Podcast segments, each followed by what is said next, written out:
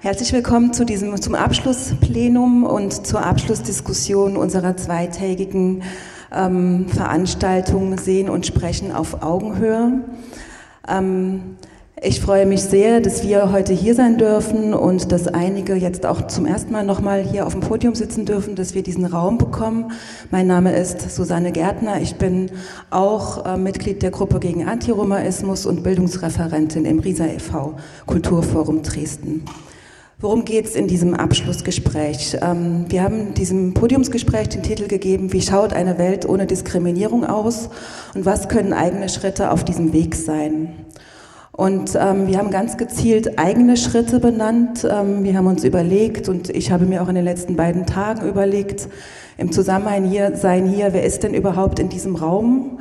Welche Handlungsspielräume haben wir, wir als Sozialarbeiterinnen, als Menschen in der politischen Bildung, als Menschen in Ämtern und Behörden, als Menschen, die aktiv sind auf ganz unterschiedlichen Ebenen? Diese Handlungsspielräume wollen wir gerne ausloten jetzt. Die sind natürlich zum Teil begrenzt, aber wir wollen ähm, schauen, welche Möglichkeiten haben wir, Diskriminierungserfahrungen von Roma und Sinti tatsächlich auch zu unterbrechen und vielleicht auch zu beenden. Wir werden in diesem letzten Abschlusspanel ähm, zweierlei Dinge tun. Wir werden einerseits utopistisch denken, das ist erlaubt, was braucht es, damit Diskriminierungserfahrungen, die über Jahrhunderte hinweg ähm, an der Tagesordnung sind, ein Ende finden. Ähm, wir wollen aber auch sehr konkret sein und sehr konkret Forderungen ähm, und ähm, Einladungen zum Mittun auf der Bühne jetzt nochmal formulieren, um die zwei Tage sozusagen am Ende auch nochmal mit so einem kleinen Appell an uns, an die Welt, an wen auch immer zu beenden. Ähm, auf dem Podium sind Güner Seidi von Romano Sumnal. Ähm, ich denke, dich muss ich nicht mehr vorstellen, vielleicht am Rande. Wir kennen uns alle und auch Jana und ich haben uns äh, hier vorne auf das Du geeinigt. Es wäre jetzt ein bisschen ähm, aufgesetzt, wenn wir uns jetzt siezen würden. Deswegen das Du auch hier auf der Bühne. Ähm, Güner Seidi, Romano Sumnal, du hast gestern von deiner Arbeit bereits berichtet. Deswegen würde ich ähm, ähm, an der Stelle erstmal so auf eine weitere Vorstellung verzichten. Außerdem auf dem Podium Anja Reuss, auch du vom Zentralrat Deutscher Sinti und Roma, hattest gestern schon die Möglichkeit, hier auf dem Podium ähm, kurz deine Arbeit vorzustellen, hattest heute Vormittag auch den Workshop. Schön, dass du da bist. Dann zur Rechten ähm, Jörg Eichler. Jörg Eichler arbeitet im Sächsischen Flüchtlingsrat und ist Mitglied der Härtefallkommission. Du wirst gleich noch ein bisschen was über deine Arbeit sagen. Dazu würde ich dich zumindest einladen. Und Allegra Schneider, Filmemacherin und Journalistin. Auch du hast gestern deinen Film gezeigt. Ähm, Genau, kannst vielleicht gleich auch nochmal sehr deutlich deine Perspektive machen als jemand, der nicht so organisiert ist und ähm, sozusagen aus so einer Außenperspektive seit vielen, vielen Jahren aktivistisch unterwegs ist. Wen wir entschuldigen müssen, ist Iris Bekirowski und ähm, Advia Bekirowska, die beiden. Advia ist äh, leider heute verhindert, weil sie arbeiten muss und Iris ist krank. Ähm, Iris Bekirowski hätte sie vertreten, er ist Vorstandsvorsitzender von Amaro Trom und Advia ist auch sehr aktiv in Amaro Trom. Sie sind beide ausgebildete Multiplikatorinnen, vor allen Dingen für historische Bildung und ähm, werden auch den Jugendkongress, der glaube ich nächste Woche, übernächste Woche, übernächste Woche in Leipzig stattfindet, mit begleiten. Ähm, das ist sehr traurig, dass die beiden nicht da sind, weil ähm, mir wäre diese Perspektive der Jugendlichen sehr, sehr wichtig gewesen und ich glaube, sie ist für uns alle, wäre sie eine Bereicherung ähm, gewesen und darum habe ich im Vorfeld auch schon David von Rohmaterial informiert. Wo bist du? Ah, da hinten, genau. Und alle anderen Jugendlichen, die heute Vormittag auch den ähm, Workshop gemacht haben von Romanus Sumnal und Amaro Trom, fühlt euch herzlich eingeladen, sozusagen diesen nicht besetzten Stuhl mit euren Statements, ähm, wenn wir hier sozusagen die erste Runde durchgenommen haben, ähm, zu besetzen und ähm, erzählt uns, was ihr braucht, damit ihr wirkmächtiger werdet. Die herzliche Einladung da im Hintergrund schon mal zu überlegen. Ähm, Genau, zu Iris vielleicht auch noch ganz kurz und wir, daran möchte ich vielleicht erinnern und mich an der Stelle auch noch mal ganz herzlich bedanken bei Frau Winkler. Wir waren ähm, ziemlich exakt vor einem Jahr, nämlich am 7. Oktober 2019 auch hier auf, genau an diesem Platz zu Gast. Ähm, in Zusammenarbeit mit Frau Winkler hatten wir im letzten Jahr eine Veranstaltung mit Fatima Hartmann, die Iris und Advia ähm, mitorganisiert haben. Diese Veranstaltung trug den Titel Wird man uns je fragen, was wir möchten oder müssen wir immer fragen, was wir dürfen? Das ist ein Zitat von Fatima Hartmann, die viele, viele Jahre in Köln ähm, beim ROM e.V. aktiv war und mittlerweile als Erzieherin arbeitet.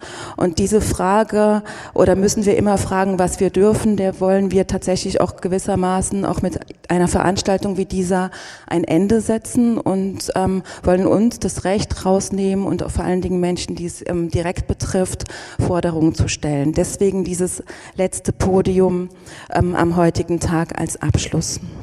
Ich möchte beginnen mit Günner. Ähm, auch ihr arbeitet ähm, sehr intensiv mit Jugendlichen. Ich kann mich an viele Veranstaltungen erinnern, die ihr begleitet, auch im, im Rahmen von Empowerment-Workshops. Du hast gestern gesagt, ihr arbeitet stark im Kulturbereich. Hier ist es wichtig, sichtbar zu sein. Ihr hattet das Festival Lacho Divis vor etwa zwei Wochen. Und gleichzeitig kann ich mich aber auch erinnern an viele Veranstaltungen am 8. April in Leipzig, wo wir gemeinsam gefeiert haben mit ähm, äh, Romja, vor allen Dingen Romja ähm, aus ähm, den ehemaligen Balkanländern, äh, in denen ähm, wir einerseits ähm, feiern und man diese Lebensfreude spürt und gleichzeitig aber sich nie sicher sein kann, wer ist denn im nächsten Jahr überhaupt noch da von den Menschen, die heute Abend hier sind. Und darum die Frage an dich, ähm, was sind so die ähm, Herausforderungen in eurer Arbeit? Und was würde eure Arbeit tatsächlich sehr deutlich erleichtern? Und sie ist sowohl auf so einer strukturellen Ebene gedacht, was bräuchtet ihr, um als Verein langfristig tätig zu sein? Und was bräuchtet ihr vielleicht auch von dieser Gesellschaft, ähm, um mit diesen ständigen Unsicherheit besser, Unsicherheiten besser umgehen zu können? Wie ich da auch gestern dann äh, viel davon gesprochen habe, äh, uns ist auch sehr wichtig, dass wir uns äh, in Mehrheitsgesellschaft zu zeigen. Wer sind wir? Die Roma und Sinti in Sachsen, von allem, wir haben angefangen in Leipzig erst einmal. Das waren dann viele geflüchtete äh, Roma aus Ex-Jugoslawien, damals aus, äh, ähm, aus dem Krieg von Ex-Jugoslawien nach Deutschland gekommen sind. Und die haben sie sich äh, natürlich organisiert. Natürlich, da haben die dann eine gewisse Zusammenhang und eine Kommune gegeben. Und diese Kommune ist dann später auch aufgewachsen sachsenweit. Und äh, wie ich das auch berichtet habe, wir haben uns dann 2013 gegründet, aber aktiv waren unter uns seit immer gewesen. Sobald da eine neue eingekommene Familie dann nach Leipzig oder nach Sachsen gekommen sind, wir haben dann sofort dann reagiert, beziehungsweise wollte man die kennenlernen, die zu fragen, ob etwas brauchen die oder wie können wir behilflich zu sein oder können wir die dann vielleicht in verschiedene Ämter da begleiten und, und so weiter. Und dann später haben wir gemerkt, dass man dann ähm, viele unserer Jugendliche brauchen unsere Hilfe. Äh, erst einmal ging es um Schule.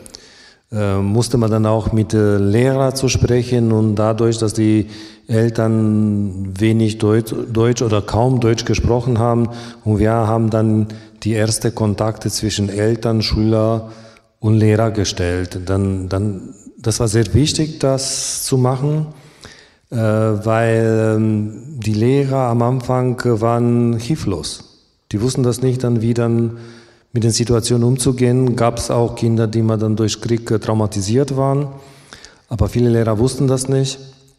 Oder die Familie überhaupt. Ähm, und das haben wir dann angefangen, Vermittler zu sein zwischen unserer Minderheit und der Mehrheitsgesellschaft, von allem in Schulen und Ämtern. Und das hat uns auch dann diese Stärke gegeben, dass wir auch eine sehr wichtige Arbeit arbeiten, äh, am Anfang waren wir da alle ehrenamtliche Arbeiter. Das musste man nebenbei unseren Job zu machen und das war unheimlich schwer, dass man dann manchen Familien zu sagen, es tut mir leid, ich kann das nicht am diesem Tag, weil ich musste arbeiten. Und als wir dann diese Gesichter gesehen haben, wie traurig waren, weil da keine dabei war, das hat uns irgendwie sehr beschäftigt. Und dann wir haben gesagt, wir müssen etwas tun. Wir müssen etwas tun, mal zu sehen, wer von uns erst einmal bereit ist, das als ähm, Hauptamt zu nehmen, dass man als Arbeit sich erkennen zu lassen, dass man dann auch sowas zu machen. Am Anfang haben wir dann viel mit RAA gearbeitet. Da gab es so ein äh, Sprint-Projekt, äh, wo da dann äh, paar äh, Leute von uns äh, dann auch beschäftigt waren als Dolmetscher. Äh, da haben wir gemerkt, dass da wirklich dann sind wir viel vorwärts gekommen, wo wir könnten auch mit den Schulen zu sprechen, Schuldirektoren und verschiedene Ämtern, Sozialamt, äh, Ausländerbehörde und so weiter. Wir haben gemerkt, dass wir tun was Gutes, aber gleichzeitig wir tun etwas Gutes auch dann für die Ämter. Von allem, die waren super zufrieden mit uns, weil gab es jemanden, der alles auf gut Deutsch erklären kann und auf gut Romanes auch erklärt an die Familien. Und das hatte dann eine sehr gute Zusammenarbeit gebracht und muss ich mal sagen, dadurch, dass wir auch dabei waren, da hat sich eine andere Atmosphäre gegeben. Die Ämter haben auch anderes reagiert. Wenn da die Familien alleine gegangen sind, ich kann verstehen, dass man dann auch Viele waren ähm, dadurch, dass er nicht zurechtkommen könnte mit in so einer Situation überfordert.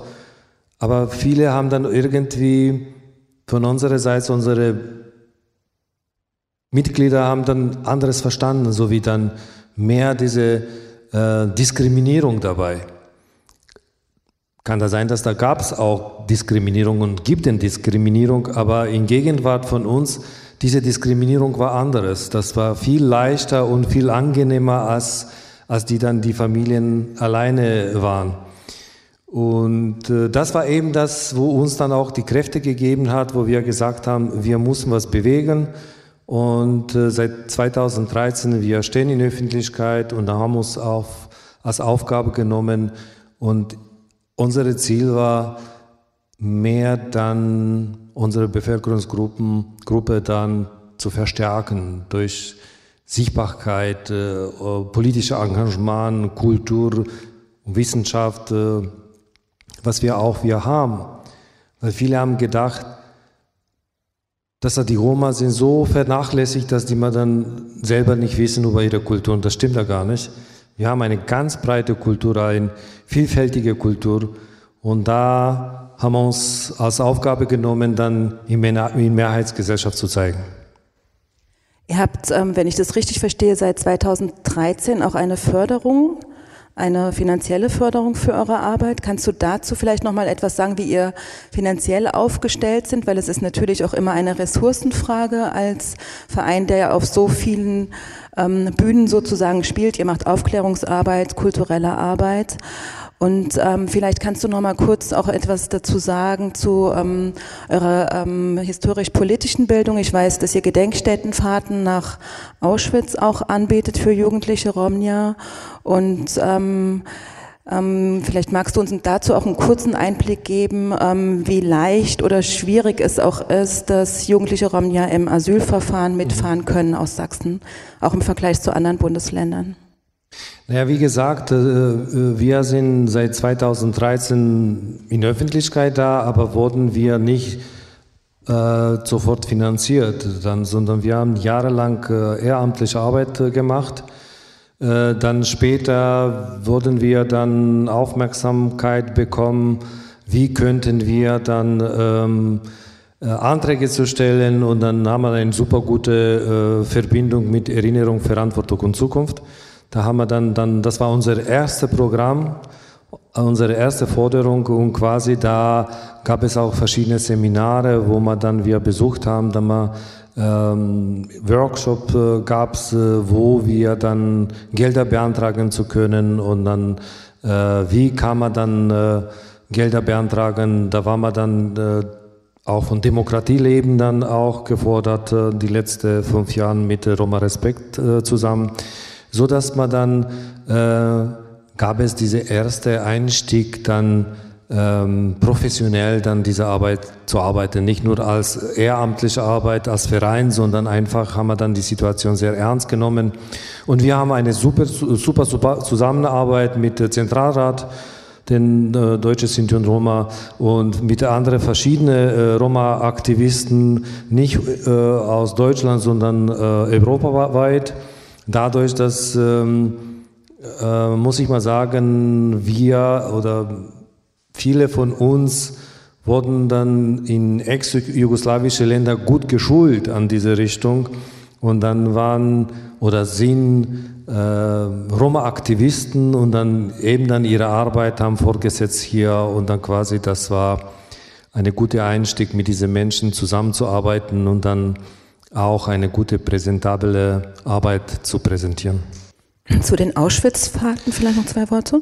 Äh, natürlich dadurch, dass wir dann auch einen sehr guten Kontakt mit Zentralrat äh, wir haben und Zentralrat jedes Jahr engagiert, äh, äh organisiert äh, Fahrten nach, nach Auschwitz. Das ist am 2. August und das sind dann Jugendliche durch ganz Europa, die sich dann sammeln. Vor zwei Jahren waren 400, glaube ich. Und das ist Wahnsinn. Das ist das da. Das ist so eine historische Verarbeitung an diese jungen Menschen, die man dann fast kaum in historische Unterricht sowas bekommen haben. Und die sind sehr froh, dass man dann miteinander zusammen zu sein äh, von verschiedenen Ländern. Das waren äh, letztes Jahr, ich glaube, von 10, 15 verschiedenen Ländern Europas.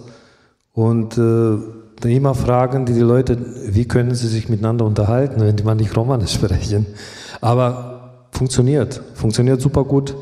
Sogar dann unsere Jugendlichen zum ersten Mal waren vor zwei Jahren da und die waren begeistert, begeistert und das ist das, was wir wirklich brauchen. Wir brauchen einen gewissen Halt, dass man dann die jungen Leute äh, bewusst zu sein, dass die Roma sind, dass sie Sinti sind und damit dann sehr stark äh, an ihrer Persönlichkeit arbeiten können, dass man dann nicht sich dann zu verstecken müssen, sondern einfach selbstverständlich zu sein. Ich bin ein Rom, ich bin ein Sinti und das ist das, was wir brauchen. Vielen Dank. Ähm, ich möchte kurz dazwischen schieben nochmal, ähm, über wen sprechen wir hier eigentlich. Ähm, Petra Seydi hat gestern in ihrem Einführungsvortrag nochmal sehr deutlich gemacht, dass es weder die Roma noch die Sinti gibt und dass die Lebenslagen sehr, sehr unterschiedlich sind und will aber trotzdem sozusagen für dieses Podium Sie einladen, da das einerseits im Hinterkopf zu behalten und andererseits, und deswegen wenn wir auch über Leipzig und Sachsen sprechen, sprechen wir meistens über Romnia aus äh, Drittländern und über EU-Arbeitnehmerinnen, die ähm, aufgrund von ähm, Arbeitsmigration eben hier sind. Das möchte ich, also ist glaube ich nochmal wichtig, das im, ähm, im Fokus zu behalten. Genau, ich möchte ähm, überleiten zu dir, Allegra. Du bist seit Jahren ähm, ähm, unterwegs ähm, machst verschiedene Recherchereisen, insbesondere in die, in die ehemaligen jugoslawischen Ländern mit unterschiedlichen Gruppen, bist mit ganz unterschiedlichen Gruppen auch deutschlandweit vernetzt, hast den Film geträgt, ähm, möglichst freiwillig. Und ähm, was ähm, ich von dir weiß, ist, dass du sagst, dass ähm, politischer Aktivismus ähm, einerseits ist, Öffentlichkeit zu schaffen, Räume zu geben und zu bieten, das Thema sozusagen ähm, voranzubringen und einerseits Einerseits bedeutet politischer Aktivismus, aber auch sehr konkrete Hilfe zu leisten und Unterstützung zu bieten, zum Beispiel bei Behördengängen und auch ähm, zum Teil ähm, bei, bei der Beschaffung von finanziellen Ressourcen. In deinem Film zeigst du, porträtierst du, finde ich, sehr deutlich eine Lehrerin, die auch sehr weit über ihr eigentliches Mandat hinausgeht ähm, und sich da sehr engagiert für ähm, einen Schüler, der eben abgeschoben wurde. Welche Handlungsspielräume ähm, oder würdest du dir wünschen für Leute, die in solchen Ämtern sind äh, oder in solchen Positionen sind? Und ähm, welche Erfahrungen hast du gemacht, auch ähm, in der Zusammenarbeit mit Menschen, die ähm, besonders in Unterstützerinnenstrukturen aktiv waren. Ähm, ja, danke für die Einladung erstmal. Ja, wir recherchieren seit Jahren äh, in den ex-jugoslawischen Staaten und begleiten und treffen immer wieder Abgeschobene Und mein Film, der hier gestern lief, zeigt eine Geschichte von ganz vielen. Eine Geschichte, wie auch zum Beispiel hier von Sami und Asbir vorhin berichtet wurden. Ähm, und wir beobachten über die Jahre, in denen wir eben nicht nur einzelne Abschiebungen versuchen zu verhindern oder einzelne Geschichten begleiten, sondern auch ganz langjährige Kontakte haben mit den Menschen, beobachten wir, dass es so eine Art ähm, Zustand von Dauermigration gibt in dem die Menschen immer weiter entrechtet werden und immer weniger ähm, Bewegungsspielraum ist.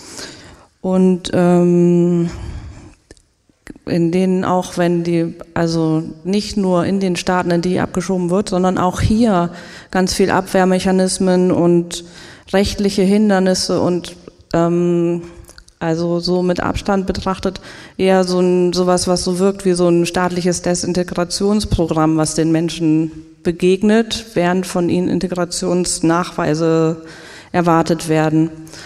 Und ähm, also wenn ich das jetzt mal so ganz groß anfange, obwohl es da ganz, um ganz viele kleinteilige Dinge geht, dann geht es ja, ist das Ziel ja gleiche Rechte zu haben und gleiche Rechte zu schaffen. Also gleiche Rechte auch als Voraussetzung für Antidiskriminierungsarbeit, wie sie da aus Leipzig geschildert wird. Dafür müssen ja auch die Menschen, die da mh, hm, sich zeigen und sich sichtbar machen und sich hier einrichten und ein Leben aufbauen, müssen ja auch die Grundlage dafür haben.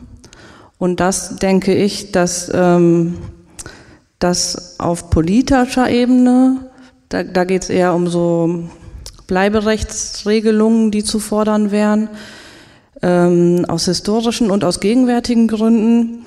Und ähm, zwar langfristige Chancen, also nicht nur so drei Monatsaufenthalte oder drei Monatsduldungen oder sowas, sondern eher so mehrjährige Aufenthalte, die Menschen überhaupt erstmal ermöglichen, anzukommen und zu bleiben und sich einzurichten und was aufzubauen und was zu lernen. Ähm, was die Verwaltungs- oder Behördenebene angeht, denke ich, müsste es ja in diesem Sinne eigentlich darum gehen, jeden Ermessensspielraum, den der schon besteht, auszunutzen. Oder wie es ähm, Katrin Kral gestern in der Eröffnung gesagt hat, die Fälle hinter den Menschen zu sehen und eben auch die ganz einzelnen Geschichten, die total unterschiedlich sind und die auch unterschiedliche Wege äh, nötig werden lassen und unterschiedliche Unterstützung nötig werden lassen, also diese ganzen ähm, Geschichten rauszuarbeiten und dann auch diskriminierungssensibel und aufmerksam zu begleiten. Und ähm, tja, was, was fällt mir dazu noch ein? Also in, ähm, ich, ich wohne in Bremen und da gibt es seit Jahren Proteste, Bleiberechtskämpfe und Unterstützung. Und äh, es ist glaube ich, wenn ich das jetzt den letzten Ta zwei Tagen hier entnommen habe. Also wir sind auch nicht in, im Lala-Land, also es gibt auch Abschiebungen und so, aber ich denke, zahlenmäßig sind es weniger als hier. Und es gibt auf ähm, lokaler Ebene einige Erlasse, zum Beispiel für gut integrierte Kinder und Jugendliche, die dann diese Zugangsvoraussetzungen in langjährige Aufenthalte ähm, so ein bisschen abmildern oder erleichtern. Und das ist ja eben dieser politische Ebene, auf der dann vielleicht auch alle, die hier sitzen, gefragt sind, sich dafür Sachen einzusetzen. Ähm, und wenn ich nochmal zurückkomme zu dem Film, den ich gemacht habe, dann würde ich sagen, es ist wichtig zu sehen, dass nicht nur diejenigen, also dass es, die, dass es ähm, die meisten selbstständigen Ausreisen gar keine selbstständige Ausreisen sind, sondern ähm, gezwungenermaßen Ausreisen sind, dass alle Abschiebungen auch immer so richtige Einschnitte sind und dass es sehr schwer ist, sich da wieder rauszuarbeiten und sich wieder hierher zu bewegen. Und dass ähm, die Mitschülerinnen, die hier geblieben sind, auch ähm, den Verlust ihres Freundes zu verarbeiten hatten und die eigene Machtlosigkeit. Und ich denke, das ist die Stelle, an der es wichtig ist, auch anzusetzen und zu sagen, nein, diese, diese Machtlosigkeit, die ist ein Gefühl, die ist in dem Moment da, aber die ist überhaupt nicht der letzte, der letzte Punkt in einem Prozess, sondern eher so ein, so ein Moment, den es gut ist zu reflektieren und sich zu fragen, stimmt das denn überhaupt? Können wir nicht vielleicht doch irgendwas machen? Ist die, ähm, ist ein sicherer Herkunftsstaat wirklich ein sicherer Herkunftsstaat? Oder sagen die Berichte was ganz anderes? ist die Zuschreibung von geringer Bleibeperspektive und das Annehmen auch ähm, als Mitarbeiterin in Verwaltung oder Behörde oder als Lehrerin oder als Leiterin von einem Flüchtlingswohnheim oder so, das Annehmen von einer geringen Bleibeperspektive, ist das nicht vielleicht das Hindernis, was dazu führt, dass dann auch gar keine Perspektiven geschaffen werden? Und ich glaube, dass jede ähm, in, den jetzigen, in der jetzigen Lage ähm, das sehr schwer ist, hier herzukommen und sich ein Leben aufzubauen ohne Unterstützung und dass Bleibeperspektive durch Unterstützung entsteht und dass das eben so ganz ähm, kleinteilige Geschichten sind. Und der Film, den jetzt, glaube ich, nicht alle gesehen haben, normalerweise erzähle ich das nie vorher, aber ähm, der Film endet ja auch, der, damit, dass die Familie, die das Land verlassen hat, wieder hier ist. Zwar ist nicht klar, der Film ist genau wie die Geschichte von dieser Familie nicht zu Ende. Es ist nicht klar, wie es, ähm, ob es einen langfristigen und sicheren Aufenthalt geben wird, aber zumindest ist es ganz, ähm, ähm, also es möglich gewesen, da Wege zu gehen, obwohl es zwischendurch so gewirkt hat, als wäre alles vorbei oder alles abgeschlossen und das um das mal als letzten Satz noch zu sagen, das ist unsere Erfahrung, dass ähm, hier viele Kampagnen nur da, darum gehen, eine, eine, Abschiebung zu verhindern und dann sind die Leute weg und dann, ähm, äh, dann, dann ist auch schon wieder das nächste Problem da. Aber das Leben geht ja weiter und die Leute kommen wieder hierher. Und diese Schleifen von der Dauermigration, die ist, glaube ich, ganz wichtig, die zu unterbrechen. Und da müssten, denke ich, alle was dafür tun. Vielen Dank. Wir werden vielleicht gleich nochmal auf das Thema Schule ähm, zu sprechen kommen. Ich möchte jetzt gerne überleiten zu ähm, Jörg Eichler, äh, Mitarbeiter des Sächsischen Flüchtlingsrats und Mitglied der Härtefallkommission. Ähm, du hast ähm, qua Amt sozusagen meistens mit Romja zu tun, die existenziell bedroht sind, deren, die im Asylverfahren sind. Was sind die spezifischen Problemlagen von Romja im Asylverfahren? Was sind da so deine Erfahrungen und was ähm, könnte sowohl auf einer strukturellen Ebene als auch auf einer individuellen Le Ebene ähm, das, ähm, die Bleibeperspektiven von Menschen, die existenziell und existenziell bedroht ist man, wenn man ähm, von Abschiebung bedroht ist, bedroht sind, erleichtern? Dann? Genau. Ich arbeite seit fünf Jahren mittlerweile beim Sächsischen Flüchtlingsrat als Mitarbeiter und ähm, bin seit etwa zwei Jahren in der Sächsischen Härtefallkommission äh, Mitglied der, der Kommission, ähm, sozusagen entsandt vom Sächsischen Flüchtlingsrat ähm, und habe äh, vorher viereinhalb Jahre in der Beratungsstelle gearbeitet, jetzt in der Fachberatung und unsere Erfahrung in, in der Beratungsstelle zunächst mal ist, ähm, dass jetzt gesehen über die letzten Jahre äh, die Beratungen äh, von, von Roma aus den Ländern des ehemaligen Jugoslawiens ganz klar abnehmen. Ähm, das hat damit zu tun, dass sehr viel weniger Leute kommen einerseits, weil die Hürden einfach viel höher geworden sind und gleichzeitig ähm, eine unverminderte, äh, starke hohe Anzahl von Abschiebungen stattfindet, also in Form von Sammelabschiebungen, die in der Regel monatlich nach Serbien, nach Mazedonien, in den Kosovo, nach Albanien fliegen, ähm, sodass also wirklich gar nicht mehr so viele Leute da sind, was sich auch mit äh, beispielsweise der Aussage von Günter See deckt, ähm, dass er sich fragt, äh, wenn wir das nächste Jahr äh, eine Feier machen, wer ist denn dann überhaupt noch da? Ähm, meine Arbeit ist äh, in der Regel, wenn wir mit Leuten, äh, wenn wir mit Roma zu tun haben, dann sind das äh, in der Regel Roma aus den Ex-Jugoslawien-Staaten oder weniger aus Albanien, also mit äh, Menschen aus äh, anderen Mitgliedstaaten der Europäischen Union haben wir weniger zu tun, weil die nicht in unsere Beratungsstellen kommen. Und äh, mein Thema ist damit sozusagen relativ klar gesetzt Asyl und Aufenthalt. Ähm, und man kann natürlich jetzt äh, sozusagen in den, in den großen Feldern äh, müsste man ganz klar die Forderung oder muss man immer wieder, darf man nicht müde werden, die Forderung zu stellen, ähm, nach der Rückabwicklung dieser Regelungen die, der, der, der letzten Jahre, der Verschärfungen im Asylrecht und im Aufenthalt, also die Rücknahme der Einstufung als sogenannte sichere Herkunftsländer, denn diese Länder mögen, Serbien mag für serbische äh, Ethnien sicher sein, Mazedonien mag für mazedonische Menschen sicher sein, aber für Roma sind das keine sicheren Länder. Und ähm, da gibt es zahlreiche Berichte darüber. Es wird also, ähm, also wir fassen das immer unter dem Begriff der Gruppenverfolgung, also eine Diskriminierung, rassistische Diskriminierung in allen Feldern, ähm, also sei es äh, Verprügeln auf der Straße äh, oder Diskriminierung im Arbeitsmarkt, im Wohnungsmarkt etc., ähm, beim Zugang zur Schule, also Bildung und äh, zu medizinischen Ressourcen.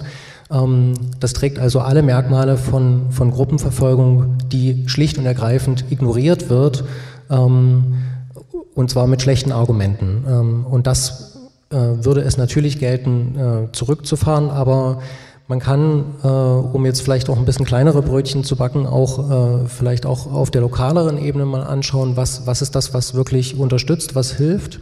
Ähm, und das ist zum einen das, ähm, was Allega gerade auch schon genannt hat, also der erste Einstieg und ganz, ganz wichtig ist Kontakt. Die Leute aus der Isolierung herausholen, weil äh, die Familien äh, selber eben wenig Background haben. Es ist total wichtig, ähm, auch alltäglichen Kontakt zu haben, also insbesondere über ehrenamtlich Unterstützende ähm, und das in, in allen Bereichen, also Kommunikation mit Behörde, äh, Umgang mit Schule, Unterstützung bei Schule etc., dass die, dass die Bildungskarriere irgendwie einigermaßen gut läuft. Ähm, aber natürlich auch ähm, und das richtet sich dann eher aus Blickwinkel der Mitarbeitenden in, in Ämtern, in Behörden, ähm, ich nenne es mal Mut zur Differenz. Also äh, wenn ich im Jugendamt arbeite oder im Landesamt für Schule, dann habe ich einen anderen Auftrag, einen ganz klar anderen Auftrag als beispielsweise eine Ausländerbehörde, die ihren Auftrag primär in der Aufenthaltsbeendigung beispielsweise äh, versteht.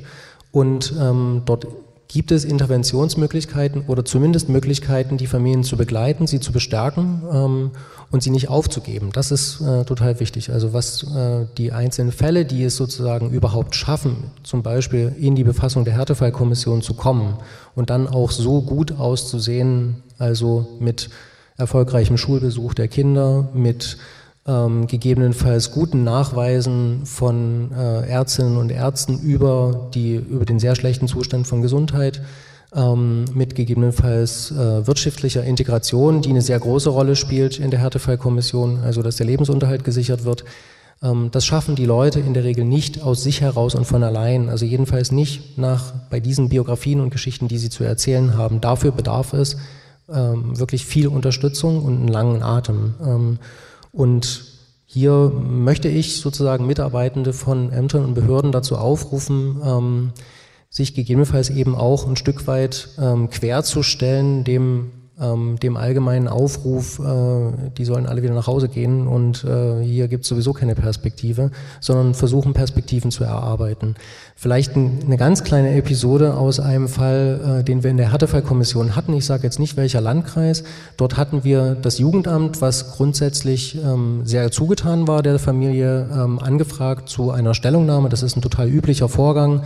Ähm, dass äh, also sowohl von Privatpersonen aus dem Freundeskreis, Nachbarn, äh, aus der Schule etc.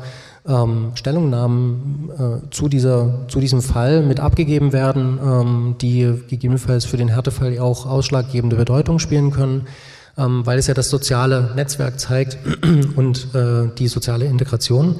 Und das Jugendamt wollte das eigentlich machen und äh, dem Jugendamt ist äh, im Landratsamt äh, untersagt worden, diese Stellungnahme abzugeben sondern äh, die Ausländerbehörde hat dort gesagt, ja, ihr könnt uns gern diese Stellungnahme zuspielen und wir lassen dann das dann irgendwie einfließen, ähm, aber ihr gebt selber hier keine Stellungnahme ab. Das zeigt ähm, auch ein Stück weit das Demokratieverständnis, was dahinter hängt. Ähm, und das ist genau das, was ich meine, also mit, mit Mut zur Differenz. Also ähm, dass die andere Behörden das nicht dürften. Natürlich dürfen die das, die haben einen anderen Auftrag und die können im Rahmen dieses Auftrags und ihres besonderen Blickwinkels, hier eben zum Beispiel Kindeswohl, ähm, dann natürlich Stellungnahmen abgeben und, ähm, und ihr Mandat eben auch wahrnehmen. Und äh, da muss man auch den, ja, den Mut haben dazu, sich gegebenenfalls auch innerbehördlich mal zu streiten. Das ist völlig in Ordnung, ist auch überhaupt kein, ist, ist nicht schlimm. Ähm, ja, und äh, ansonsten äh, kann man natürlich auch wieder im Großen anfangen, dass äh, im Rahmen von Abschiebungen immer wieder zu Beklagende, wir dokumentieren das regelmäßig, aber es führt mittlerweile schon gar nicht mehr zu irgendeinem Aufschrei oder zu Presseveröffentlichungen, weil es schon so normal geworden ist, ganz klare Menschenrechtsverletzungen im Rahmen von Abschiebungen, also Trennung von Familien oder Abschiebung von Schwerkranken. 2017 gab es, also so eine der Spitzen, beispielsweise hier aus Sachsen, einen von der Landesdirektion so genannten versehrten Charter. Dort sind also Menschen in Rollstühlen äh, in die Abschiebe, äh, in, in das Flugzeug äh, verbracht worden. Ähm, aber man sollte viel früher, muss viel früher ansetzen ähm, und hier mit Blick zum Beispiel eben auf die Kinder und Jugendlichen. Ähm, es kann eben schon mal überhaupt nicht sein, dass Familien mit Kindern, die schulpflichtig sind, mitten aus dem Schuljahr äh, heraus abgeschoben werden und dann eben zwischen den Schuljahren hängen, dort in den äh, Ländern, in die sie abgeschoben werden, häufig nicht wieder in die Schule kommen oder jedenfalls nicht zeitnah ähm, dass wichtige Papiere fehlen, weil die Abschiebung selber dann natürlich auch extrem hektisch meistens in der Nacht läuft ähm, und man wesentliche Papiere überhaupt nicht dabei hat, wie zum Beispiel letzte Schulzeugnisse, was wiederum eine Einschulungsvoraussetzung äh, in Serbien oder Mazedonien ist, dass man das letzte Schulzeugnis vorzeigen kann. Ähm, oder eben, ich würde sogar noch weitergehen, äh, eine Abschiebung von Kindern und Jugendlichen, die nicht ihren Schulabschluss gemacht haben, ähm, ist untunlich, ähm, weil das, also hier, man zeichnet vor, äh, dass sozusagen dort der, der Bildungsgang unterbrochen wird, dass mit einer sehr hohen Wahrscheinlichkeit der Knick so stark sein wird, weil die Familie eben nicht die Füße auf den Boden kriegt äh, in, in äh, irgendwie einigermaßen annehmbarer Zeit, dass das, dass das zu heilen ist ähm, und dass dort dann eben kein Schulabschluss mehr gemacht werden kann. Und der Effekt davon ist, und das ist das, was Allegra auch schon angesprochen hat, diese zirkuläre Migration, dass wir also vermehrt jetzt ähm, die Kinder von Eltern, die auch schon zweimal da waren, im Abstand von zehn Jahren oder sowas, also früher mal als äh, Ex-Kriegsflüchtlinge in den 90er Jahren gekommen, dann vielleicht nochmal in den Nullerjahren. Und jetzt kommen die Kinder äh, dieser Eltern ähm, und sitzen bei uns in den Beratungsstellen, haben, bekommen dann hier auch wieder Kinder und das ist vielleicht noch ein Punkt, den ich auch nochmal stark machen möchte. Es finden massenweise Abschiebungen statt, wo beispielsweise von hier in Deutschland geborenen Kindern, die äh, keine validen Dokumente haben ähm, die also lediglich Geburtsbescheinigungen haben, die keine Geburtsurkunden haben und die dann ähm, das Problem haben nach der Abschiebung, man hat ein Laissez-Passer, das ist also, naja, letzten Endes nichts anderes als so ein Zettel mit einem Foto drauf und meinen Daten. Ähm, den hat die Landesdirektion ausgefüllt. Ähm, den kann ich in Serbien dann gleich in, in Papierkorb werfen. Damit kann ich nichts anfangen. Ähm, und äh, meine Kinder haben keine ordentliche Geburtsurkunde. Das heißt, ich kann meine Kinder dort nicht anmelden. Also ich bekomme dort keine Registrierung. Ich kriege dort die Kinder nicht in die Schule, ich bekomme keinen Zugang zur Krankenversicherung etc. Also das hängt sozusagen alles an der Papierlage dran. Ja, vielleicht soweit erstmal. Anja, ähm, du arbeitest ähm, für den Zentralrat der Deutschen Sinti und Roma ähm, und ihr mischt euch vor allen Dingen auch in bundesdeutsche Debatten ein und ähm, arbeitet auch auf EU-Ebene. Ähm, du hast gestern zum Beispiel die Roma-Rahmenstrategie erwähnt, an der ihr mitgearbeitet habt und ähm, wir würden jetzt sozusagen die Ebene auch noch mal so ein bisschen verlassen. Was sind denn die Forderungen des Zentralrats Deutscher Sinti und Roma vor allen Dingen so auf so einer strukturellen und institutionellen Ebene aus einer bundesdeutschen Perspektive aus betrachtet? Die EU-Rahmenstrategie ist eine, wenngleich nicht die einzige wichtige Prozess, der halt äh, gerade anläuft. Ähm, also der neue Rahmen, der wurde jetzt von der Europäischen Kommission vorgestellt äh, diese Woche und ähm, entgegen der alten Strategie äh, ist die Bekämpfung von Antiziganismus und der gleichberechtigten Teilhabe von Sinti und Roma halt ein zentraler Punkt da drin. Das ist eine Verbesserung zu dem alten EU-Rahmen, in dem halt mehr die sozioökonomische Ebene ähm, in den Fokus genommen wird und ähm, ich denke schon, es ist ein Schritt nach vorne, dass man halt äh, äh, anerkennt, dass halt äh, Antiziganismus ähm, äh, quasi dafür verantwortlich ist und äh, als Querschnittsthema halt äh, ähm, behandelt werden muss. Die, äh, es steht natürlich jetzt aus, diese, diese Rahmenstrategie in den Ländern halt umzusetzen ähm, und halt äh, quasi das, was äh, da drin ähm, ja, angegangen werden soll, auch in Deutschland halt umzusetzen und in bestehende Prozesse auch einfließen zu lassen. Ähm, ich beobachte in Deutschland schon sehr, dass äh, ähm, durch auch die rassistischen Anschläge der letzten Jahre eine stärkere Auseinandersetzung mit Rassismus äh, stattfindet. Ähm, und dass es mehrere äh, Bestrebungen gibt, das Thema halt irgendwie anzugehen. Es gibt das Projekt äh, Demokratie leben, äh, wo halt versucht wird, präventiv äh, ähm, ja, zu arbeiten. Ähm, und es gibt seitens der Bundesregierung verschiedene nationale Aktionspläne gegen Rassismus zur Integration, in dem halt das Thema Rassismus und spezifische Formen von Rassismus angegangen werden. Ähm, ich stelle aber auch immer wieder fest, dass ähm, Antiziganismus ganz, ganz oft halt runterfällt und äh, dass es da halt einfach auch, und ich glaube, ähm, um Diskriminierung und rassistische Diskriminierung äh, zu bekämpfen, es erstmal auch wichtig ist, äh, die besser zu verstehen. Und wir haben halt keine oder wenig Daten, wenig Forschung dazu, ähm, wie halt sich, also wie die Erscheinungsform, wie die Ausprägung davon ist, äh, was äh, gebraucht wird.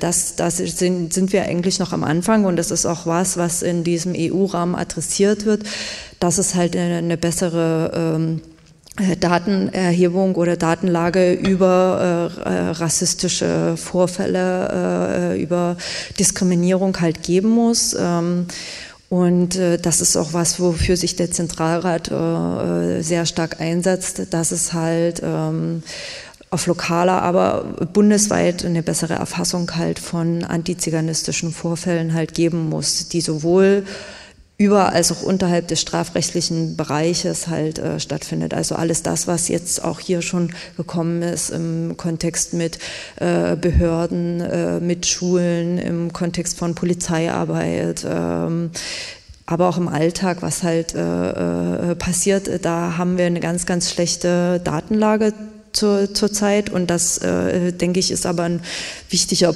Punkt, um überhaupt weiterzukommen, äh, äh, um halt äh, Maßnahmen dann halt äh, zu, zu ergreifen, um dem entgegenzuwirken. Also ähm, äh, gerade im Schulbereich ähm, ist es, glaube ich, wichtig halt zu verstehen, wo denn genau äh, die antiziganistische, rassistische Diskriminierung halt steckt. Also ähm, ähm, ja, um halt einfach dann da genau anzusetzen. Und ich stelle auch fest, dass gerade in so Mainstream-Studien, wenn Sie sich jetzt zum Beispiel mit Migrationsthemen beschäftigen, also es gibt den Sachverständigenrat äh, zur Migration, wenn ich mir den anschaue, dann ist halt gerade so dieses Thema äh, von äh, Westbalkan, das kommt da drin nicht vor. Also Roma sind da kein Thema da drin. Das wird einfach nicht adressiert. Wenn es halt um Flucht und Migration geht, dann geht es halt niemals um äh, um Roma. Das, äh, das Thema fällt halt oft von der Agenda hinten runter.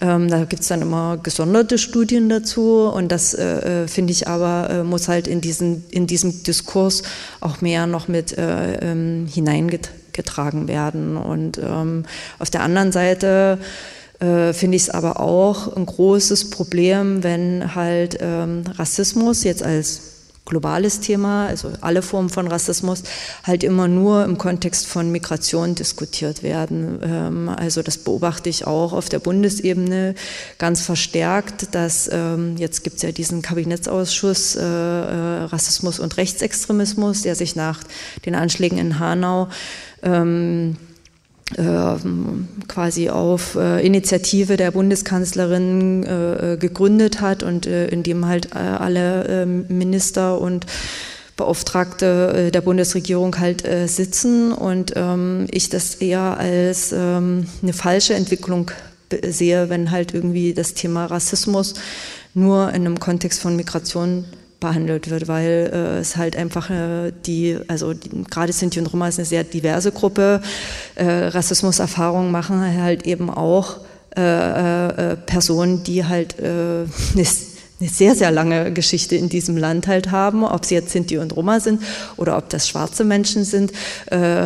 und ich das eher in einer äh, ja, Denkhistorie sehe, dass wir halt irgendwie erst von Ausländern gesprochen haben. Äh, also erst haben wir über Ausländerfeindlichkeit gesprochen, dann haben wir über Fremdenfeindlichkeit gesprochen, jetzt sprechen wir von Rassismus. Und der Fokus bleibt aber, das sind irgendwie andere, die gehören hier nie dazu und äh, die haben halt irgend so ein Problem. Das heißt jetzt halt Rassismus und damit müssen wir uns jetzt auseinandersetzen. Ähm, und das äh, ist aber wieder ein Wir und die anderen und in diesen ganzen Diskursen, und das ist auch ein anderes Problem, da sind halt meistens dann halt die Leute, die davon betroffen sind, nicht mit am Tisch. Und ähm, deswegen ist die EU-Rahmenstrategie halt auch darauf ausgerichtet, dass es halt nicht nur um die Bekämpfung von Antiziganismus geht, sondern halt auch zur gleichberechtigten Teilhabe, weil, ähm, und das ist ein Lernprozess, der schon mal äh, äh, wichtig ist, also es gibt eine Lernkurve auch seitens der EU, dass man halt äh, äh, wenig weiterkommt, wenn man nicht auf Augenhöhe mit den Selbstorganisationen in den Ländern halt zusammenarbeitet und die in alle politischen Prozesse halt auch mit einbezieht. Ähm, und ähm, das finde ich halt einfach äh, einen wichtigen Punkt auch für, äh, für die nächsten Jahre, dass halt die äh, Selbstorganisationen gestärkt werden, eine größere Stimme haben da drin,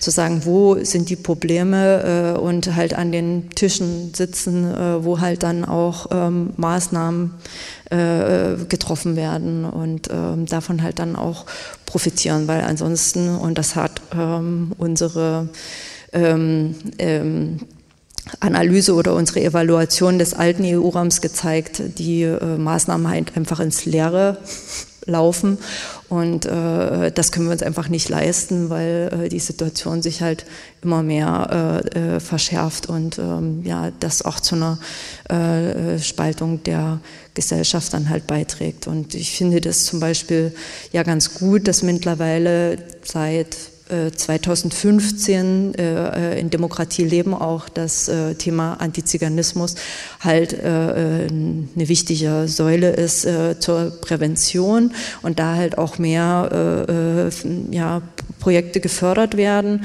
Wenn ich mir aber dann auch anschaue, dass ein großer Schwerpunkt von diesen Teilen halt in diese Landesdemokratiezentren und diese, in diese Partnerschaften für Demokratie gehen, ähm, also das ist ja der größte Teil äh, des Geldes, der da halt hinwandert. Ähm, und ich mich dann halt frage, wer stellt denn eigentlich sicher, dass alle Formen von Rassismus äh, da halt adressiert werden oder dass dann halt einfach sich jede Partnerschaft äh, und jedes Landesdemokratiezentrum dann halt aussuchen kann, na gut, dann beschäftigen wir uns halt ein bisschen mit Antisemitismus und vielleicht machen wir noch ein bisschen was mit Geflüchteten und dann hört es halt auf, äh, aber halt irgendwie die Themen, wo man dann halt keinen Bock drauf hat, die fallen dann halt auch hinten runter und meines Erachtens müsste es aber verpflichtend sein, dass halt alle Themen halt irgendwie gleichermaßen angegangen werden und ähm, äh, und da halt einfach äh, dazu halt auch ähm, gearbeitet wird. Ähm, und das ja, hoffe ich, dass sich in, in, der, in der Zukunft sich dann auch ähm, mehr Diskurs, also mehr Diskurs dazu stattfindet. Und ich habe durch Zufall diese Woche, Moment, äh, irgendjemand ruft mich an, ähm, ich habe durch Zufall diese Woche, äh, ich habe mich mit dem äh, DEZIM beschäftigt und das ist ähm, ein Zentrum, äh, was halt irgendwie Forschungsarbeit macht, äh, zur äh, Zentrum für Integrationsforschung, äh, Integrations- und Migrationsforschung. Und ähm, eins dieser Projekte bezieht sich tatsächlich auf Sachsen. fand ich interessant. Und Kannst du sagen, was DEZIM ist? DEZIM ist Zentrum für Integration, Deutsches Zentrum für Integrations- und Migrationsforschung. Es ist quasi 2015 entstanden. Ähm, da als dann halt irgendwie eine größere Fluchtbewegung kam, äh, hat man dann halt irgendwie festgestellt, okay, äh, vielleicht brauchen wir auch mehr Forschung, weil wir halt einfach in Deutschland tatsächlich ziemlich hinterher sind, äh, was den Forschungsbereich anbelangt. Und die machen sehr viele verschiedene Forschungen, äh, haben jetzt auch von der, vom äh, Bildungsministerium neun Millionen für die nächsten drei Jahre bekommen für einen Rassismusmonitor. Bleibt abzuwarten, wie sich das dann halt irgendwie äh, gestaltet. Und eins dieser Projekte, da bin ich drauf gestoßen, bezieht, also ein anderes Projekt in einem anderen Teilbereich bezieht sich darauf, die ähm, Diskriminierungserfahrung und diskriminierungsrelevanten Einstellungen in Sachsen zu untersuchen. Ein Projektpartner ist die Antidiskriminierungsstelle in Sachsen. und ähm, dann habe ich mich halt schon gefragt, so, hm, okay, das finde ich spannend, äh, die werde ich mir äh, sicherlich auch dann mal anschauen. Und ich frage mich aber, ob die Perspektive von Sinti und Roma und äh, genau dieser Teil halt dann auch sich da drin wiederfindet ähm, und ob da halt einfach, ja, ähm, da wieder ein blinder Fleck ist, wie in vielen anderen Studien, die ich halt bisher gesehen habe, wo ich dann immer ähm, ähm, ja, feststelle, dass es sich durchzieht, dass halt einfach bestimmte Formen des äh, Rassismus nicht berücksichtigt werden und, ähm, und halt einfach auch nie, nicht identifiziert wird, wer zum Beispiel ein guter Ansprechpartner von vor Ort wäre. Das wäre ja ein sehr konkreter Punkt, wo man schon im Vorfeld sozusagen etwas ähm, verhindern könnte. Genau. Ja, da sind die Wege wahrscheinlich kurz. Okay, bevor wir das Podium noch mal für ein paar Minuten öffnen, ähm, genau, der Blick in den Raum und zwar ähm, Richtung Selbstorganisierung und ähm, Jugendliche, die ähm, sich in den letzten Jahren zusammengetan haben und auch für mehr Sichtbarkeit ähm, kämpfen. Möchtet ihr ähm, eure Forderungen, eure Ideen, eure Wünsche an der Stelle noch mal sehr prominent platzieren? Ich würde den Jugendlichen erstmal den Vortritt lassen. Ja, erstmal Dankeschön, dass ich hier sprechen darf. Und äh, Sie meinten, was wir uns Jugendliche so wünschen würden oder eine Förderung an der Mehrheitsgesellschaft, würde ich mal so sagen. Und einen von mir, äh, und den finde ich auch mega wichtig für mich und für andere vielleicht auch, dass wir mehr Akzeptanz von äh, der Mehrheitsgesellschaft brauchen. Und zwar, äh, äh, es gibt keinen demokratischen Staat. Äh, es kann keinen demokratischen Staat geben oder demokratische Leben oder Zusammenleben ohne Akzeptanz. Und das finde ich ist ein sehr wichtiger Punkt, äh, dass einfach die Mehrheitsgesellschaft und über uns sich interessiert, äh, uns kennenzulernen, so Interesse an uns zu zeigen und einfach, wenn wir was sagen, dass es bei uns so ist, dass so eine Akzeptanz kommt. Weil wir können nicht mehr diese Stereotype und diese Vorurteile, weil die kommen zu viel auf uns und wir werden dann so äh, uns äh, wegziehen, zurückziehen und wir werden uns nicht zeigen. Und da wird dann keine Zusammenleben sein. Ja, und das und wie kann diese Begegnung stattfinden? Hast du da konkrete Ideen? Ja, durch äh, auf jeden Fall sowas, so eine Fachtagung.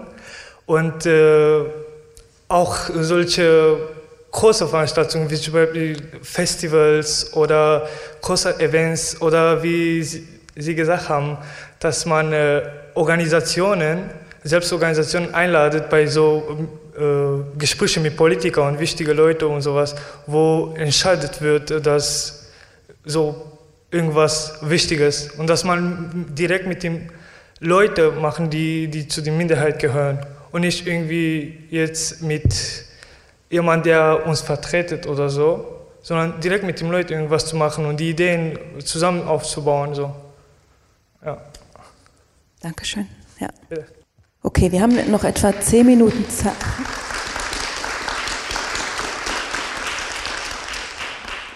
Wir haben noch etwa zehn Minuten Zeit, um Nachfragen ähm, an unsere Referentin zu stellen?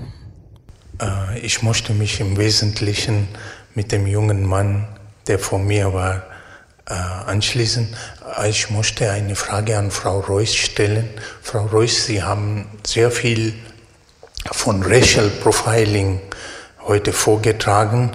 Haben Sie irgendwie Bestreben mit Polizeipräsidium, mit dem Innenministerium und mit solchen Akteuren äh, darüber zu reden, äh, wie man äh, das alles äh, erfährt, Erfahrungswerte, Erfahrungsberichte von Betroffenen und wie soll man das regeln.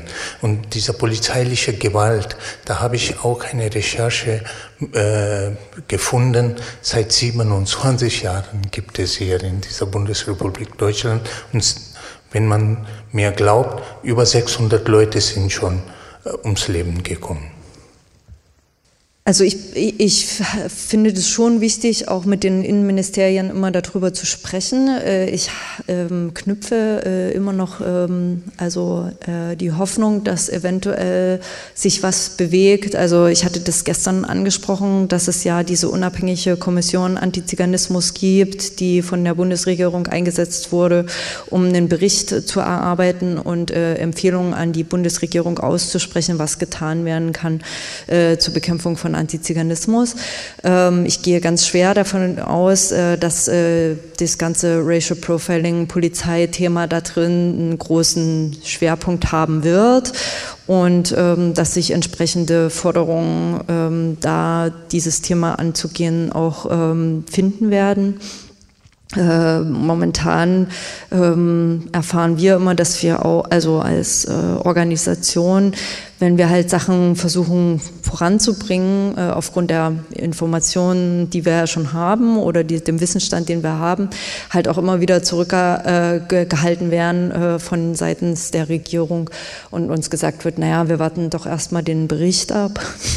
ähm, der soll halt nächstes Jahr dann äh, äh, kommen und ähm, dann hoffe ich oder dann hoffe ich halt einfach, dass wir nochmal ein stärkeres äh, äh, ähm, Argument haben, äh, dass sich da Sachen bewegen müssen. Aber ähm, ich hatte das ja, wir hatten das in dem Workshop ja schon diskutiert, dass es sehr, sehr schwer ist, ähm, äh, in diese, also in diese Institution Polizei halt äh, ja, reinzukommen, beziehungsweise da halt irgendwie auch an äh, Material ranzukommen, mit dem man arbeiten kann, um quasi hands-on zu sagen, so und so läuft das und so darf es aber nie laufen. Ähm, und wir sind auch schon seit vielen Jahren immer wieder mit den Innenministern im äh, Kontakt und es gab auch äh, äh quasi eine, Arbeit, eine, eine, äh, eine, Arbeitsgruppe in der IMK, also bei der äh, Innenministerkonferenz 2007, das sich halt diesem Thema gewidmet hat, das halt, also was halt die ethnische Kennzeichnung anbelangt. Ähm, und man hat dann halt irgendwie, also alle äh, Innenminister haben dann halt irgendwie das auch unterschrieben, dass es, ja, das geht gar nicht das können wir nicht machen, aber die Realität auch nach 2007 sieht halt anders aus. So eher, dass man sich dann halt selber ein Sprechverbot auferlegt und sagt, okay, wir dürfen das jetzt nicht nach außen dringen lassen. Manchmal passiert es halt schon, wie halt in Berlin, also was wir ja in dem Workshop behandelt haben. Ähm, aber ich bin, also ich bin davon überzeugt, dass es bis heute also bundesweit in der polizeilichen Praxis äh, äh, so stattfindet und äh, sich wenig daran gestört wird, dass es da halt eigentlich ähm, ja, äh, ein Bekenntnis dazu gibt, äh, seitens der Innenminister das nicht mehr zu tun. So. Ähm, aber genau, ich glaube, mehr Forschung und Auseinandersetzung, aber ja, es muss auch einen politischen Willen zu einer Veränderung geben und den äh, sehe ich halt momentan noch nicht. Also wenn man die Verlautbarung von äh, äh dem Bundesinnenminister sieht äh, hinsichtlich einer Racial Profiling Studie, dann habe ich wenig Hoffnung, dass da der politische Wille oder die Erkenntnis, dass wir ein Problem haben, ja, weit gediehen ist. Dankeschön. Gibt es weitere Nachfragen? Gibt es äh, AkteurInnen auf Landes- oder Bundesebene, die aus historischen Gründen oder aus humanitären Gründen Bleiberecht, Bleiberechtsregelungen, generelles Bleiberecht fordern? Ich weiß, die Linkspartei hatte das bis 2012 oder so, hatte die das noch als Forderung erhoben, sozusagen aus den Lehren des Nationalsozialismus sollten insgesamt quasi Sintes und Romnia in Deutschland leben dürfen. Meines Wissens wurde es zurückgebaut. Wie ist da eure, also habt ihr relevante AnsprechpartnerInnen in der Öffentlichkeit, mit denen sich so eine Forderung erheben ließe? Das fände ich, äh, fänd ich spannend. Es wäre dann auch eigentlich analog zu dieser Regelung von sowjetischen ähm, oder ähm, Jüdinnen und Juden Genau, aus, aus äh, der ehemaligen Sowjetunion. Und diese Kontingentregelung wird ja auch immer wieder mal als Forderung erhoben. Vielleicht können wir darüber noch mal kurz sprechen, was da so eure Perspektiven sind auf diese Forderung. Ja. Und eben die Frage von Markus, wer ist denn das in Sachsen oder wer könnte das in Sachsen sein? Äh, also ähm, ich finde das durchaus nachvollziehbar und ähm, ich glaube auch der Zentralrat hat in der Vergangenheit sich auch immer für eine Bleibeperspektive und für, ähm, für äh, die Flüchtlinge gerade auch aus dem Westbalkan also viel eingesetzt. Äh, und also meine persönliche Meinung ist äh, durchaus, äh, dass es das bedarf. Also die Kontingentflüchtlinge, die jüdischen aus der ehemaligen Sowjetunion sind ja auch gekommen, um das äh, zerstörte jüdische Leben in Deutschland halt wieder zu beleben mit Menschen. Ähm, und ähm, ich sehe, also ich sehe auch schon die Bundesregierung in seiner äh, historischen Verantwortung ähm, da äh, und die, ja, die ist aber noch ein bisschen schleppend, auch das halt irgendwie anzuerkennen, auch wenn man sich dann halt mit Entschädigungsansprüchen von Verfolgten äh, aus dem NS mit, also gerade halt irgendwie aus äh, äh Westbalkanländern halt beschäftigt, da ähm, gibt es noch einige Sachen, also einige Probleme, ähm, weil es da halt einfach, gerade wenn es dann um Ghetto-Renten oder um äh, Zwangsarbeit halt geht, äh, wenig ähm, äh, oder ja, die Anerkennung von äh, der Verfolgung oft noch äh, ja, ausbleibt. Welche Akteurinnen und Verbündete sollte man zu dem Thema ähm, ansprechen?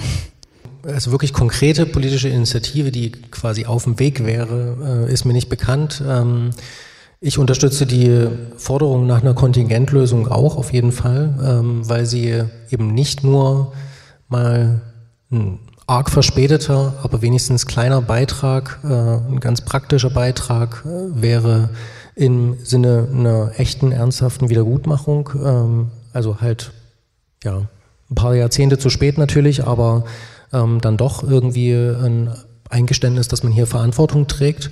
Ähm, und gleichzeitig die, äh, dieses Phänomen der äh, zirkulären Migration ein Stück weit auch äh, vielleicht abschöpfen und also in zahlreichen Fällen unterbrechen könnte.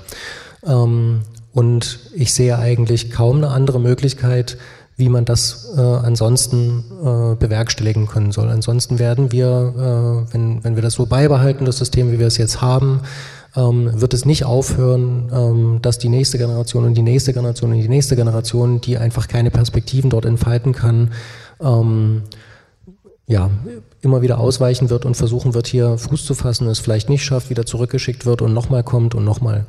Ähm, und das ist also, ja, das, erstens muss es nicht sein und zweitens äh, wäre es aus meiner Sicht eben aus einer historischen Verantwortung äh, mehr als nur angebracht, nicht nur an einem sehr zentralen Ort in Berlin ähm, einen guten Gedenkort zu installieren, sondern eben für das Hier, heute und jetzt auch Konsequenzen zu ziehen ähm, und äh, was Gutes zu tun für Biografien von Familien und dort irgendwie Weichen zu stellen. äh, das würde ich absolut für notwendig halten. Ähm, es gibt innerhalb der Landesflüchtlingsräte derzeit eine Initiative, wo über eine neue Bleiberechtskampagne gesprochen wird, die allerdings sozusagen breiter angelegt ist, also die sich nicht spezifisch auf, das, auf die hiesige Gruppe bezieht.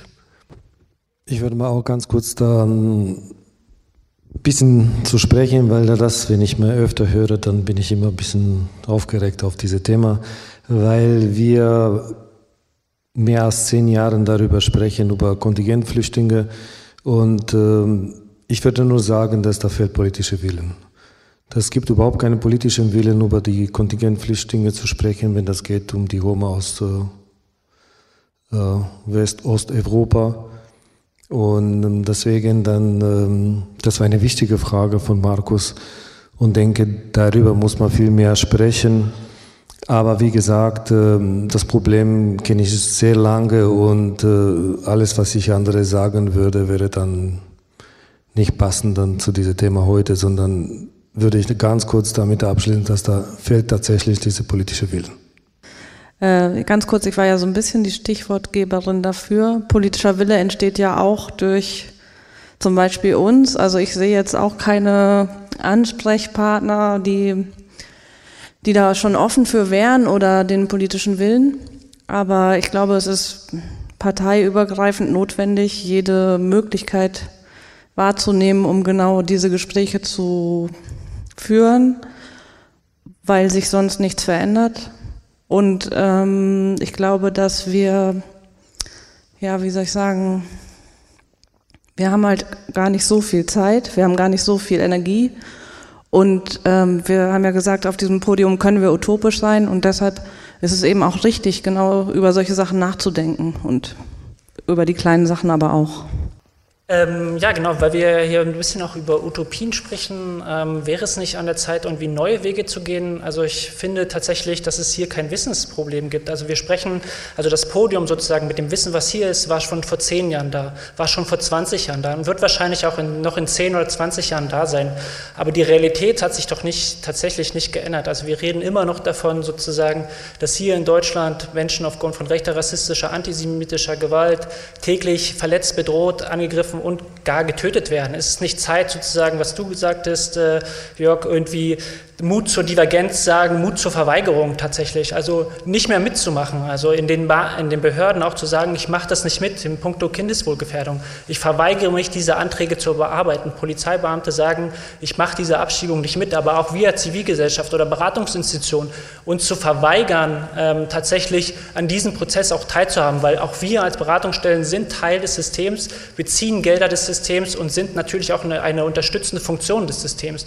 Und es wäre doch an der Zeit, einfach einfach jetzt zu sagen, solange Menschen in Deutschland sterben aufgrund von Sprache, Herkunft, Religion, sexueller Orientierung, einfach zu sagen, wir machen das nicht mehr mit. Wir reichen eben, wie ich schon gestern gesagt habe, keine Hände mehr. Es ist genug geredet worden, es ist genug erzählt worden. Das Wissen ist einfach da und es ist schon sehr, sehr lange da. Und wir können das sozusagen zwar immer wieder skandalisieren und problematisieren und sagen, hier, da und da läuft das falsch, aber es ist doch Zeit zu sagen, bis hier und nicht weiter, solange sich etwas nicht ändert. Vielen Dank.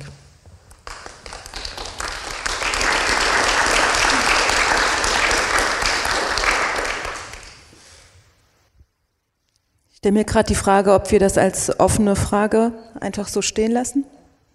Ja? Ja und sozusagen auch als Abschlusswort oder als Abschlussfrage, mit der jeder und jeder von uns nach Hause gehen kann, ähm, äh, für diese auch in Bezug auf diese ganze Tagung ähm, nutzen möchten. Ich will mich bedanken bei euch Vieren, dass ihr ähm, dieses Abschlusspodium mit uns allen gemeinsam hier gestaltet habt. Ich möchte mich bedanken bei Katrin Kral und Weiterdenken und allen Mitarbeiterinnen, die diese tolle Tagung vorbereitet haben, diese ganze Woche mit äh, sehr unterschiedlichen kulturellen Veranstaltungen. Und ich will mich auch sozusagen auch stellvertretend für Sie im Plenum bei ähm, Frau Winkler und ihrem Büro beantra äh, ähm, bedanken, dass Sie uns ähm, und diesem Thema Antiromaismus, Diskriminierungserfahrung von Roma und Sinti ähm, wiederholt im Rathaus Dresden ein Podium geboten hat.